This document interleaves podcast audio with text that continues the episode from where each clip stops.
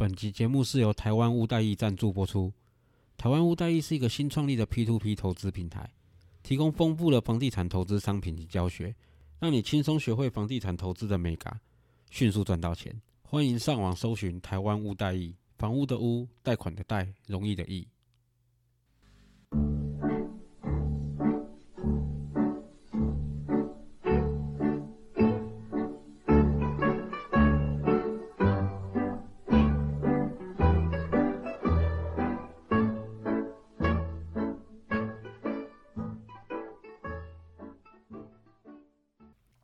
Hello，大家好，我是 Alan，A.K.A 真大少爷，欢迎收听我的频道。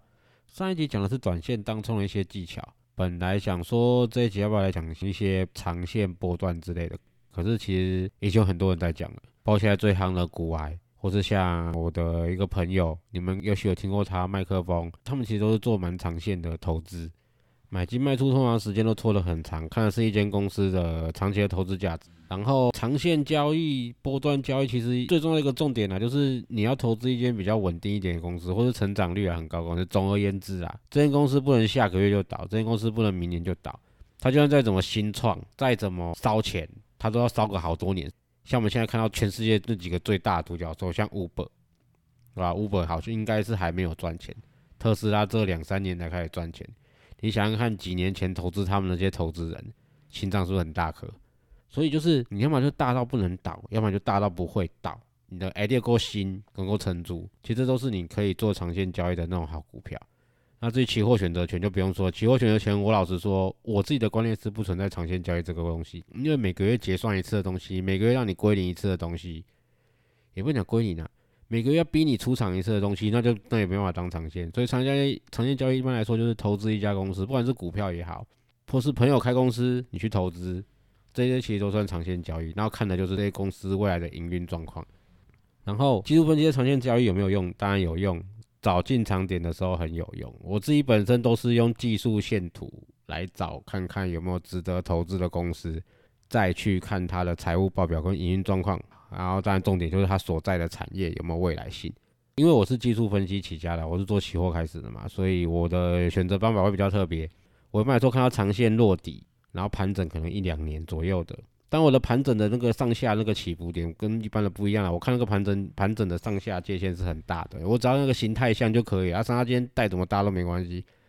长线波段落底，然后只要开始盘整的，我就去观察这一两年的营运状况，然后观察过去的营运状况。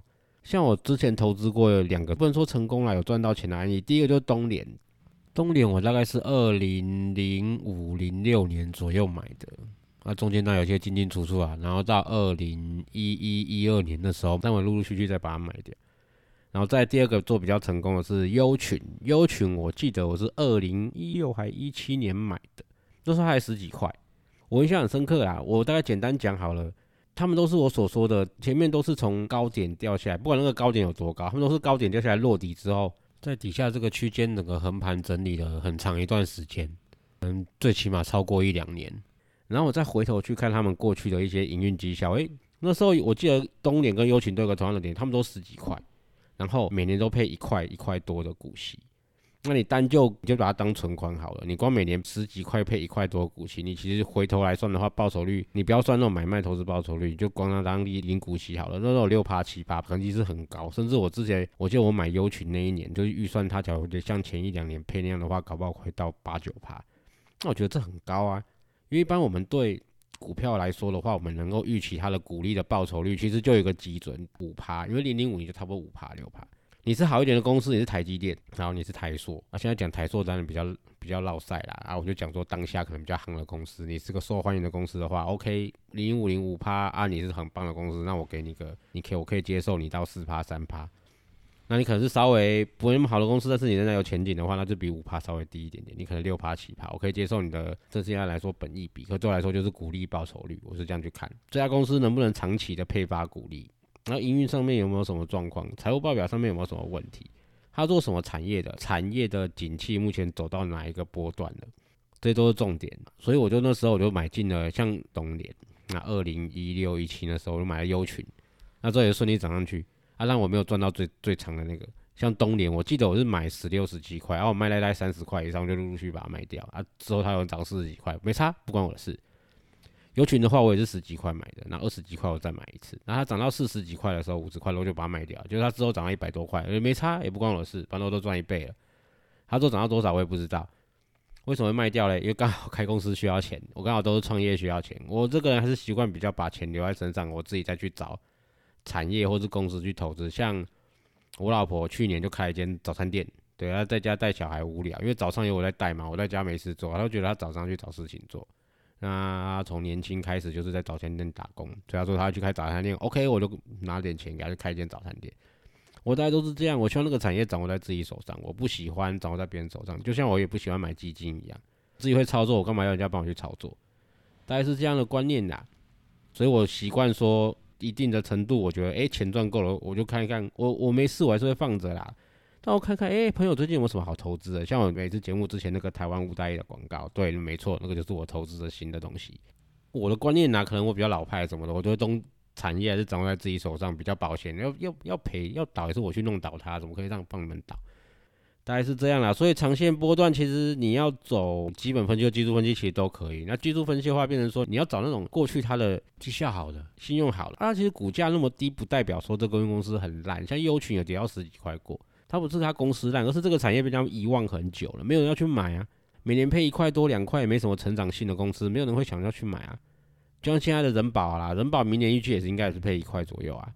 对啊，现在是五加二十块，我们稳的要死。笔记型电脑代工大厂，对啊，你说会倒吗？我觉得很难呐。但你要它成长啊，我觉得也很难呐。这一波 Q E 印钞票印成这样，它都没有飙起来的话，那我觉得，那我觉得过一两年应该很难飙起来。但是它会是你的一个可以观察的一个指标。我不是鼓励说你要去买它，因为你买的话，你还是希望说这个产业能够有复苏的迹象嘛。毕竟你现在到一个瓶颈了啦。但人保突然俩攻起来，啪啪啪啪收购全世界笔记型电脑啊！我是全世界第一笔记型电脑大厂，全世界只剩我在做。哎，你说这有可能吗？呃，可能机会很小，但也有可能啊。放车这样的时候，它股价被飙到一百块，有可能啊。OK，今天所以我不打算讲长线波段的东西，太多人讲了，尤其是基本分析这种东西，财务报表。每个人看到他的长相都不太一样，真的对景气的预测也不太一样。前两年说特斯拉很烂的，今年都被嘎到太太空。那你谁知道明年特斯拉会怎么样？当全世界的一线大厂都在做电动车的时候，朋友开特斯拉，我去看了，对，整个很科技化，没错，但那个组装品质、用料不敢恭维啦。我说实话啦，因为我们开习惯。因为我们开习惯德国或是日本的一些，像我自己的车，我是 B N W 啊，或是像我以前开的车，我开过 Lexus 啊，那种造车工艺不是特斯拉随便就可以比出来的啦。你那种高科技化，我看了觉得，我觉得很好玩啦，自驾车很好玩啦。问题是那个组装间隙什么的，我看了就逗多啊。然后再加上我们喜欢玩车的人，还是希望方向盘握在自己手上啊。当然你说自驾这功能有，当然是最好。我也希望有时候，有时候开高速开到睡觉，当然也有可能。所以也是希望说有自驾功能的话，或是说更多的安全方面的配备这种的话，以电脑来代替人为操作的话，但是失误率会比较低嘛，但都是好事。但是我还是觉得说，当那些传统大厂啊也进入这个领域的话，然后大家各自的科技发展都在发展这个东西的话，那我相信特斯拉优势慢慢会被追上啊。我还是觉得未来这十年，你说电动车要发展到怎么样，我觉得还是很难。你像油车好了，我的车加满七十公升加满的话，你狠一点，真的。他们摸东摸西，十分钟内已经搞得定。哎，而且有个重点啊，没有油的话，你拿个保特瓶去装回来加就好了。至于电动车的话，先不管它充电站多不多，你没有电的话，你光是要去充满就要等十几二十分钟。我记得超充好像要十五分钟以上。那路上没有电的话怎么办？你没办法去垮一颗卡一颗电池回来，就让你的车子可以动啊，或是路边找个地方插个插头就来充电，不可不行啊。还只能靠拖吊车啊！你不能保证这种情况，因为大部分人都会想到这种情况啊。所以电动车在发展到说充电速度很快，或者它有那种很便利的，类似狗狗的那种换电。但狗狗换电你还是得去充换电站嘛，你不能扛拿着那个十几公斤的电池跑到换电站去。所以电动车的科技还有一段时间要走了，但是它确实是一个趋势。我相信所有的大厂都会针对这个去做，不管是研发还是制作新一代的电动车出来。我觉得这都是个趋势，可以投资。对，大概是这样。哎，怎么扯那么远？其实是这样啦。你要投资一间公司，看它的过去，看它的未来，就是这样子而已。它的东西有没有未来性？那有的话，那就烧钱。像特斯拉烧钱，Uber 烧钱，A M B N B 烧钱 f o o Panda 烧钱，每个都在烧钱，独角兽都在烧钱。那它有未来性的话，投资看看。啊，没有未来性的话，你就看它过去的长期的稳定的获利。我投资过一些最经典的股票，对我想起来了，八九二三时报，你们可以去看一下它的股价，然后再去看一下它每年配的股利。我持有这只股票十五年，我在我是二零一六一七年的时候卖掉的，因为就是为了开那间新公司。我十五块买的，哎，不是十三四块买的啦，我记得。然后卖掉的时候应该十四五块。我就这样拿持有了它超过十诶十五年吗？我想一下，十三十诶十反正差不多啦，二零零几年，起码十年以上啊。你看它每年配的股息，然后你再回头去看这十年的报酬率，我横不啷当也是百分之百哦，也超过一百八。所以其实你说股票有多什么有多差吗？产业要多好吗？不一定啊。时报就是一只很标准股票，每天成交一两张。我当初为了要买满我想要的金额的话，我花了好两好几，我记得两三个礼拜，每天都买，每天都买，每天挂买挂买。像这种成交量低的股票嘛，我的量一冲进去的话，会把它飙到涨停。如果说我要卖掉的话，我会把它杀到跌停。但是一天成交不到十张，你要怎么办？我通常在股数就是那么少啊。但那这公司怎么赚钱？有啊，国内很大几个很有名的作家，或是说一些很有名的单位要出书，都会找他们啊。像最近最行叫木曜四超玩，木曜四超玩就找他们。然后还有像村上春树，对我记得村上春树也是找他们。那么是你要出书的话，真的没。当然你可以，那你可以说现在诶，纸本书可能。慢慢慢慢会被淘汰啊，电子书会出来的话，那其实跟这个没有关系，他只要转个界面就好。时报有有没有在做这些东西？有啊，时报有在做这些东西啊。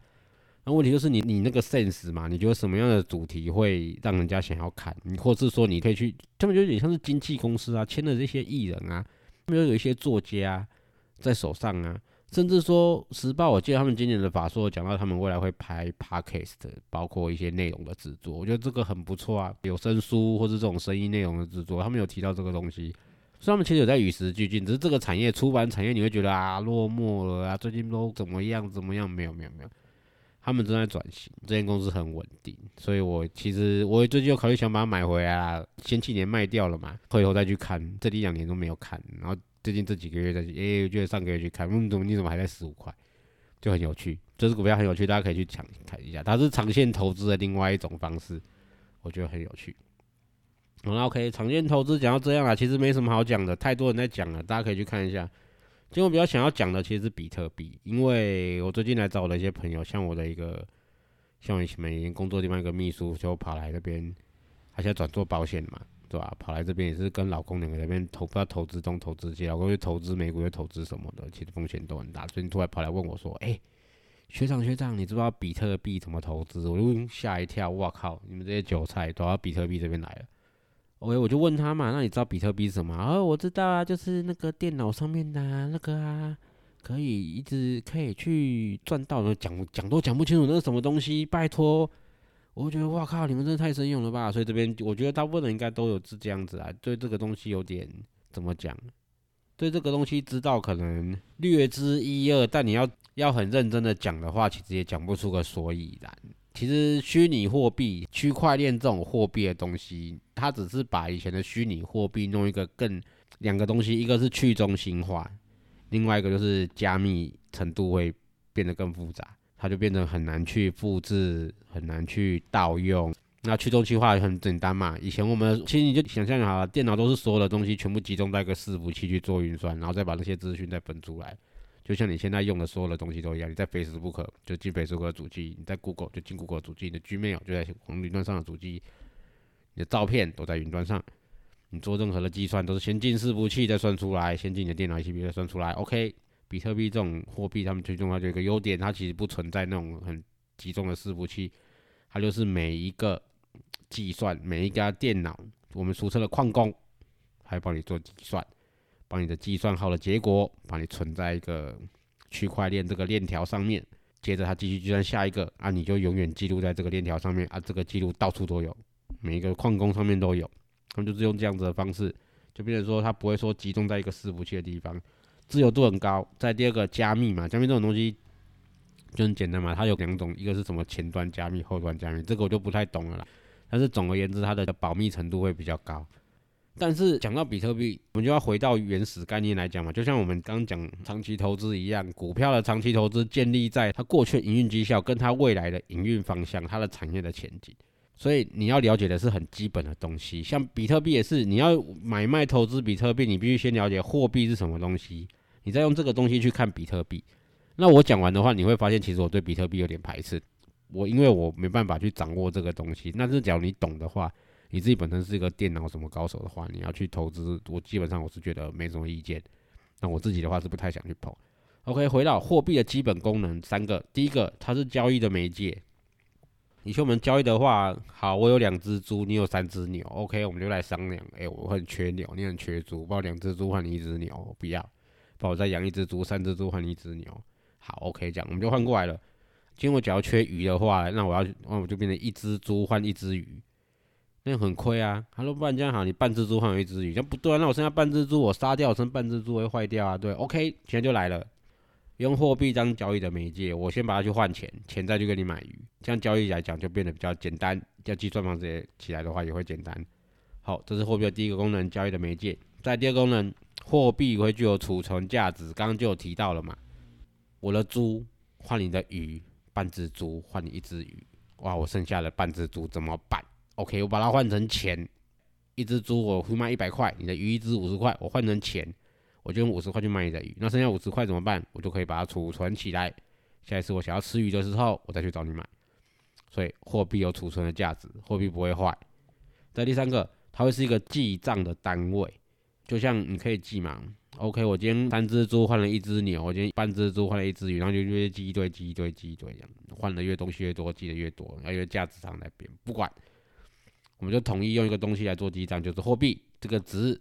新台币，这只猪值新台币一百块，那只牛值新台币三百块，这只鱼值新台币五十块。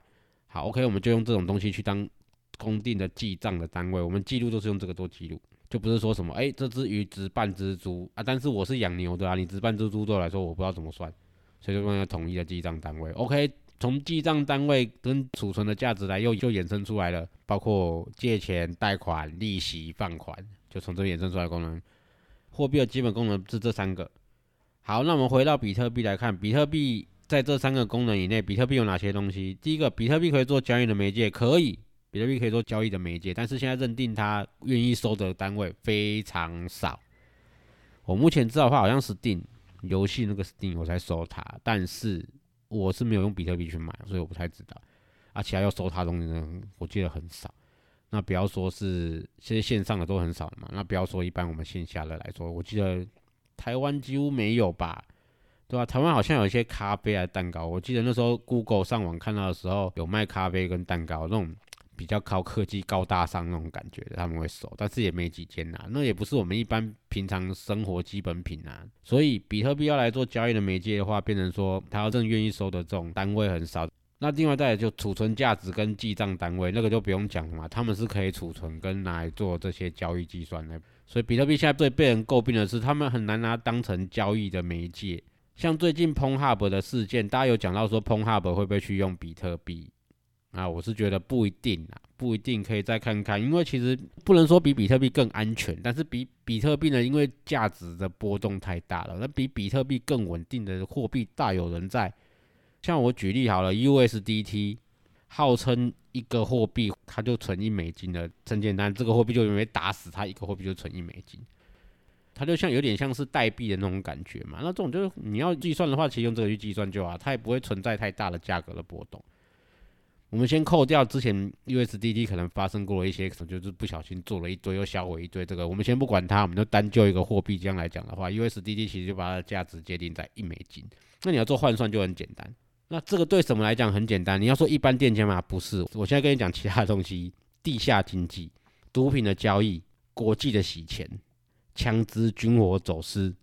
我不可能从这边汇一百亿美金到你英国，好，或是像赌神有没有？我这边汇两三百亿美金到你的瑞士银行户头，这样玩不行，你的金流被抓到有戏。那要怎么办？很简单，现在大陆目前洗钱回来的话啦，我不知道最近这几个月怎么样啦。因为我的朋友我很久没跟他碰面了，应该半年没跟他聊天了，之后找他聊一聊。讲这个千万不要被警察来约谈。他们之前帮大陆的洗钱回来的话，是 USDT 洗钱，反正一一 USDT 换一美金嘛，你那边花一亿给我买 USDT，一亿美金好多，他们应该没那么多，不管他，你们给我用一百块美金买一百个 USDT，OK，你就一百个 USDT 了，对不对？好，OK，你回台湾的，你再再用台湾用 USDT 拿去买掉，你就一百块美金了。那他们都是用他们自己私下那些账户在做交易，那个不管他，这就很好洗钱，而且不怕。价格交易的波动太大，我知道比特币有了地下经济有要用这个过，但它现在最近波动一大就差很多啊。我们举例好了嘛，我买一包海洛因一百万美金，好不好？我不知道价值多少了，我没有碰过。但你仔细简单想嘛，你买一包海洛因价值一百万美金好了，我记得上礼拜啊，比特币又涨到四万块，于是你就要花二十五个比特币。比特币到今天多少？我记得三万七。哎。瞬间跌了快一成呢，你变成你要变成你用几八九十万美金，或者说你收到比特币的人，你换回来只能换八九十万美金啊！你是买方或是卖方的话，对吧？我今天有八十几万就可以买到了，就花了一百万。那你是卖方的话，会不会很哦？啊，看我们原本讲是我们可以赚两百一百，就换八十几万，啊，两边会不会吵起来？尤其是这种东西，不会是一次付清的。那你这样的话，变成说，假如你波动太大的话，大家都不稳定啊。他们最怕就是不稳定，造成太多纠纷。哎呀，这麻烦叫麻烦了一堆。所以，反而 USDT 专门来讲是比较好的计算单位。那回来了嘛？那比特币变成它能怎么办？比特币其实我一直觉得说，它要取代掉现在的货币有点困难。但这个技术有可能用到现代的货币，但是因为现在是比特币，是大家最多人会愿意认定它的价值的。所以它现在才会有这么高的价值，不然的话，它到最后它都用不掉的话，只是在花很多的时间去处理这些做这些东西的话，那其实就变成说另外一种的泡沫啊，而且是超级大的泡沫。那你不如去买像没钱，我记得以前我们在玩《仙境传说》的时候，一张月卡三百五十块，ROB 里面三百万到三百五十万就可以换一张月卡，所以等于一比一万，对吧？啊，天堂的我没有玩。但是他们都是可以换到实体东西的，而且是你可以立即需要的东西。那比特币目前的话还有一些困难啊，啊，我是看说未来他们可以怎么样？比特币没有那种最终决算的那种功能，所以会比较困难一点。USDT 得把自己绑在美金上面，有点类似以前的金本位那种概念。那其实这样的话，变成你就会讲说，你这样就没有去中心化了。那变成其实你要取舍这些很困难，要探讨这些的话，其实可以讲很多，但我也不想讲那么多，所以我今天来讲这个，我只希望说大家投资比特币的时候要谨慎呐。它目前还不是像说你去买美金，OK，你三十几块买换的美金，现在二十几块你很哦，可是你第一个你还是可以换回来，再第二个你去美国玩可以用啊，不用去美国玩，去菲律宾玩，去哪里玩都可以用啊，对，你可以实际在生活上面可以用到，它不会让你拿在手上结果你要洗啊。今天你有一大堆比特币，就你他妈一个战争还怎么样的，你拿在手上了，你要出国去玩的，你很难去领到实际的钱出来啊。但我知道现在有什么比特币交易的这种比特币的提款机之类的，你可以实际上领一些，可能可以换真正的钱出来的。但我觉得那个还不普及啊，其实方便度方便性还很差。那比特币其实也好几年的，到目前为止的话，技术当然是很高，但是它的推广程度目前还是这样的话，我是觉得我是不，我不要不敢说我不看好，但是我是不会想想去碰。靠地下交易的话，USDT 的条件比你好，你也可以学习 USDT 用类似金本位的方式去帮助，但是你的去中心化就你就抵触了你的原始概念。OK，大概是这样子。我今天讲这个也只想要。济世救人，希望救救我那个无知的学妹夫妇俩，希望他们不要那么冲动的就去投资比特币。我要懂你的一点才会去投资。好，OK，今天就这样。那下一集我们会开始，我是想我会开始讲不动产的东西。那大家有兴趣可以来继续听看看。OK，拜。